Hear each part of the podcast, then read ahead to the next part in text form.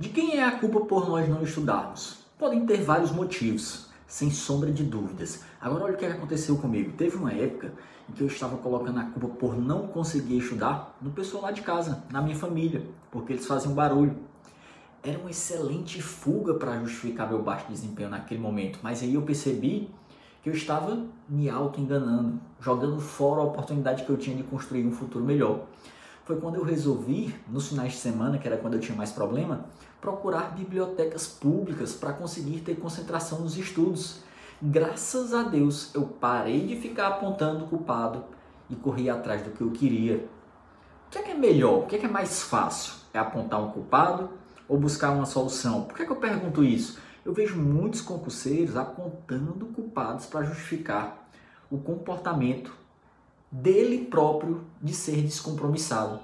Ele aponta para pessoas, para eventos, é família, não me apoia, o governo não faz concurso, o concurso não sai, o edital não vem. Realmente, tem pessoas que nos atrapalham e acontecem coisas ruins na nossa vida.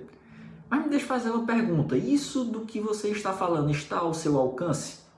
Esses culpados que você está citando podem ser mudados por você você tem influência sobre isso? Se não tem, não tem utilidade alguma você ficar apontando.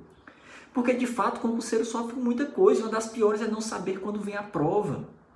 Mas você não pode mudar isso. E vale para todo concurseiro, não é só você que está sofrendo com isso. Não vale você gastar a sua energia com o que você não pode mudar. Você não vai influenciar a data do concurso. Então o que é que você pode fazer? Analisa as áreas dos concursos, o que é que tem melhor perspectiva e depois foca no que você tem controle, nos estudos. Esteja pronto para quando o edital sair. Então, não fique apontando culpados. Principalmente se você não tiver ingerência sobre isso. E abrace o que está ao seu controle.